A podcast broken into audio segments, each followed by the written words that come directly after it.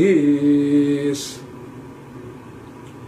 o birur gamken. Então, essa, esse refinamento, essa harmonização aqui embaixo também ocorre através de uma revelação divina superior e intensa. Alidei gilu eloku elokuto lemata.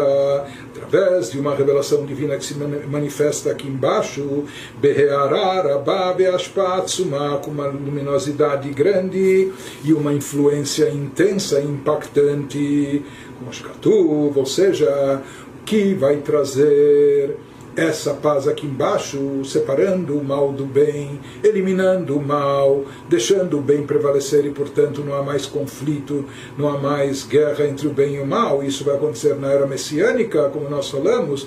O que, que vai causar isso? Uma revelação divina intensa e superior, que de fato vai acontecer quando o Mashiach chegar. Isso que está escrito nos versículos que fazem alusão a esse período versículos nos dizem, assim fala Yeshayahu, o profeta Isaías 40, e antes disso, Yeshayahu, eh, no, no capítulo 11, nos diz, como Shkatuv, Kimala Haaretz Deait Hashem, Mashiach chegar, pois a terra estará repleta de conhecimento de Deus. Em outro lugar também, Isaías, ele nos diz: Veniglak vod Hashem, irá se revelar todo o esplendor de Deus. Isso significa a luz intensa, divina, essencial, que vai brilhar nesse mundo para neutralizar todas as forças opostas. Portanto, as faíscas sagradas que ainda se encontravam aprisionadas, escondidas, contidas dentro do mal, momento que desce e se revela uma luz divina.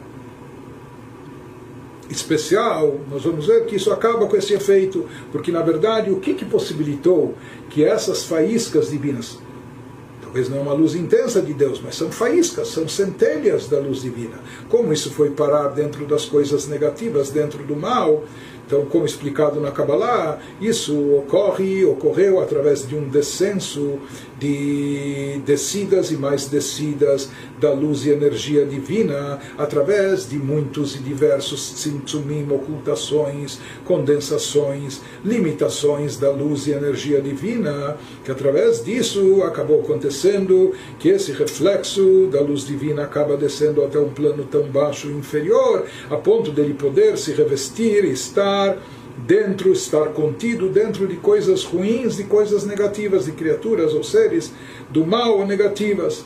Porém, no momento que a luz intensa de Deus, tudo isso em outras palavras ocorreu porque aquela luz foi muito condensada, muito limitada, muito diminuída, etc.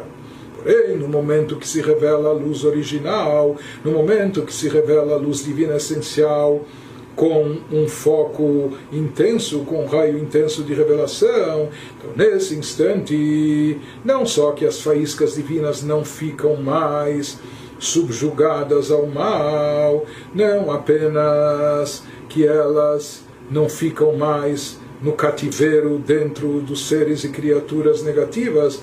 Mais do que isso, se fala que essa revelação intensa acaba não só resgatando, libertando do cativeiro as centelhas divinas que estavam dentro do mal, ela acaba espantando o mal, ela acaba rechaçando o mal na sua totalidade, ou seja, que as forças do mal se rendem por completo elas desaparecem diante dessa revelação divina intensa. Assim está explicado nos livros de Kabbalah. Prossegue o Alter então, portanto, para se conseguir essa paz aqui embaixo essa paz, paz interior, a paz e vitória no conflito entre bem e mal só vai ser atingida de forma total e definitiva após a chegada de Mashiach, como nós dissemos, e aqui ele nos explicou, porque então vai haver aqui nesse mundo uma revelação intensa, grande conhecimento de Deus, esplendor de Deus, etc.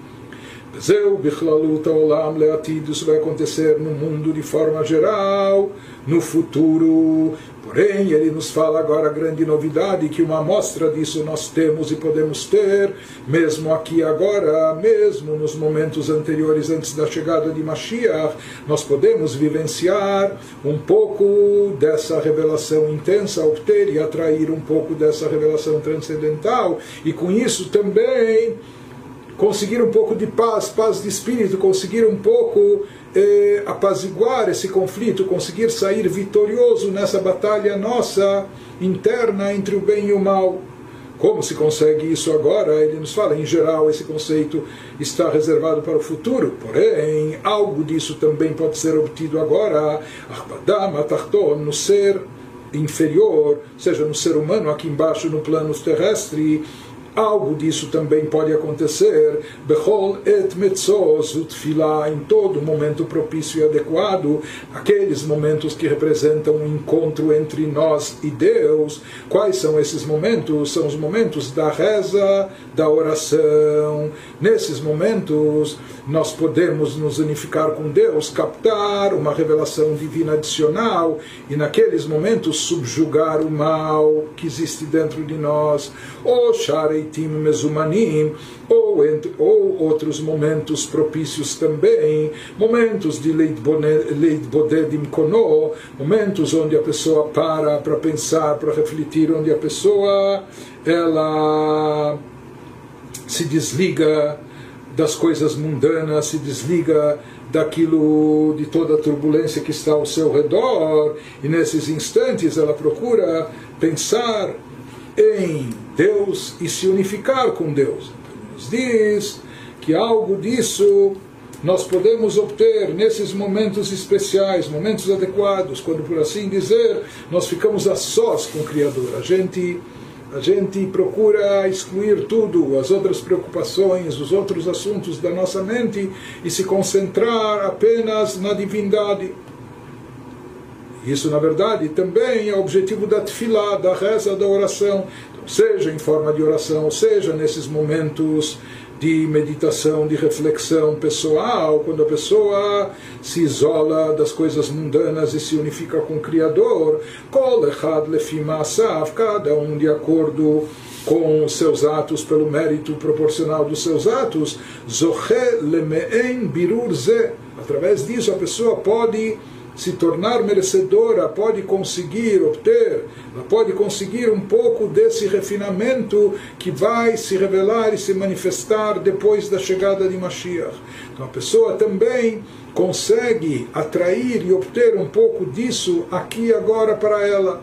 Como isso vai se materializar? Como a pessoa vai incorporar essa essa reação divina, essa revelação divina dentro de si, essa revelação se manifesta, é atraída e desencadeada, como nós falamos, nos momentos adequados propícios, como o momento da tefilá, o momento da reza, ou momentos que a pessoa está eh, meditando sozinha, por assim dizer, a sós com Deus. Nesses momentos a pessoa desencadeia e atrai essa luz para si como a pessoa processa e absorve essa revelação para dentro de si, para que esteja se faça presente dentro dele, impactando suas ações, através de duas coisas, ele nos diz. Alidei esse lishma, ou se dedicando ao estudo da Torá, como nós falamos, de forma desinteressada, por amor à Torá, em nome da Torá, Talvez esse estudo da Torá de forma tão elevada, desinteressada, seja uma coisa mais difícil, mas ele nos diz também como a pessoa pode interiorizar, absorver essas revelações para dentro de si através da tzedakah, da prática de caridade. Seja aquilo que nós dissemos que na hora da reza, a pessoa consegue fazer com que brilhe e ilumine dentro de si uma luz divina mais intensa, que representa um fluxo de divindade mais forte, mais vigoroso, e com isso a pessoa pode acabar refinando o bem que existe dentro dela, excluindo o mal que está também dentro da sua pessoa. Como a pessoa atrai na prática e retém essa luminosidade, esse brilho divino obtido na hora da tefilá, etc., nós falamos ou através do estudo da Torá, Como nós falamos anteriormente, aquele que estuda a Torá, por amor à Torá, ele promove paz e harmonia não só acima, mas também aqui embaixo, e aqui embaixo é dentro do próprio indivíduo, como também através da tzedakah, porque como nós já falamos, a tzedakah é chamada de shalom. A tzedakah é aquilo que traz a recompensa, o resultado dela é essa paz, essa apaziguação. Seja, ele está nos dizendo quando brilha essa luz sobre a pessoa, na essencialmente na hora da reza, porque esse é o conceito de reza, de oração no judaísmo, vincular-se, conectar-se a Deus. Ou seja, em outras palavras, ele nos diz, não é que a pessoa está meditando e refletindo e com isso ela consegue essa conexão, ele nos fala que existe aqui algo adicional que na hora da reza e oração, por isso dentro do judaísmo as rezas têm o seu horário, têm o seu momento, porque se fala que naquelas, naquelas horas, naqueles momentos, a luz divina se faz presente de forma mais revelada e pode iluminar mais a alma da pessoa. Porém, para poder atrair e reter essa luz que é obtida, pode ser obtida na hora da reza, como se retém essa luz, como se mantém ela dentro de nós, ou através do estudo da Torá, ou através da tzedakah.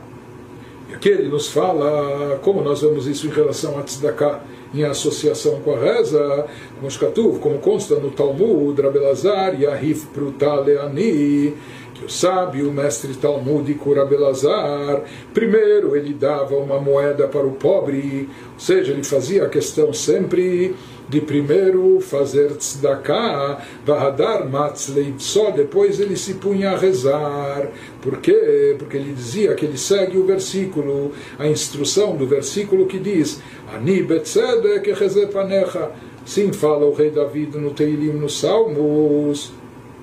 Eu, com tzedek, Tzedek é justiça no sentido de justiça social. Tzedek é a raiz da palavra tzedakah. Então, aqui, como se referindo a tzedakah, eu, através de tzedakah, panecha, irei contemplar o teu semblante, Deus.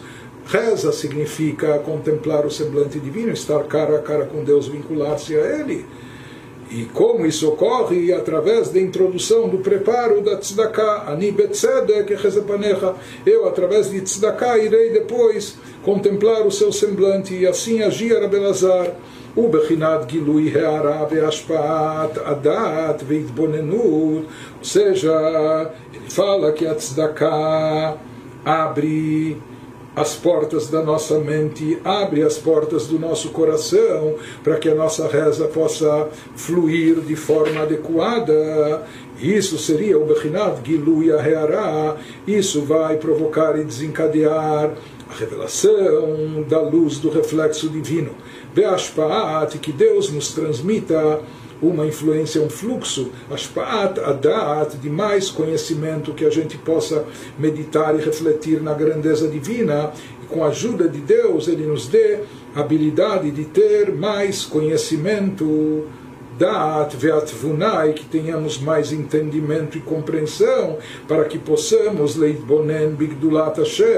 meditar e refletir na grandeza de Deus e fazer isso de forma produtiva. O que, que significa quando o pensamento gera sentimento a partir da nossa meditação e reflexão? O leolid miser, conceber disso, criar a partir disso também sentimentos e emoções, de rechim, sichlim, que dá reverência a Deus e amor a Deus gerados pelo nosso intelecto, como é sabido, como é explicado já em diversos outros lugares do Tânia.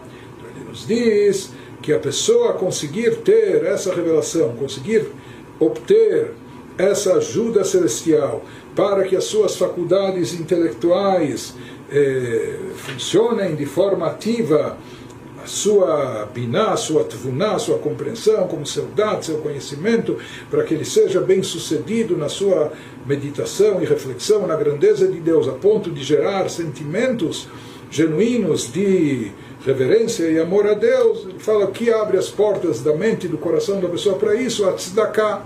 Por isso, Rabelazar procurava dar tzedakah antes de rezar. E no momento que a pessoa consegue isso, ou seja, ela consegue meditar, refletir, ela consegue gerar sentimentos de reverência e amor a Deus na hora da reza. Ela consegue, em outras palavras, se conectar a Deus nesse momento, naquele instante, ela separa o bem do mal, ela exclui o mal de dentro de si naquele momento, pelo menos, e ela eleva e fortalece o seu bem, energizando sua alma. Então ele nos diz através disso, Nivrar atov la Hashem benifradara, é separado, é refinado o bem, a parte boa que existe no indivíduo, isso é separado e refinado e direcionado a Deus, benifradara, enquanto que o mal é separado e é excluído, como assim como está escrito no versículo fala um passo que esse versículo se encontra no livro de Mishlei de Provérbios do rei, do rei Salomão. Como o cadinho é para a prata, assim como existe aquele, aquele tipo de vaso, um cadinho, para refinar a prata, da mesma, da mesma forma que ele atua. E assim como a fornalha atua em relação ao ouro, Assim, o homem ele é provado e refinado de acordo com os louvores. Fala o Pasuk, Matzref lakesev vekur lazahav, veish lefi mahalalo. O que, que significa esse versículo um pouco um pouco enigmático? O que, que ele quer nos dizer? Perush, explica o Alter Ebe. Assim como a prata, mesmo metais nobres, eles têm resíduos dentro de si.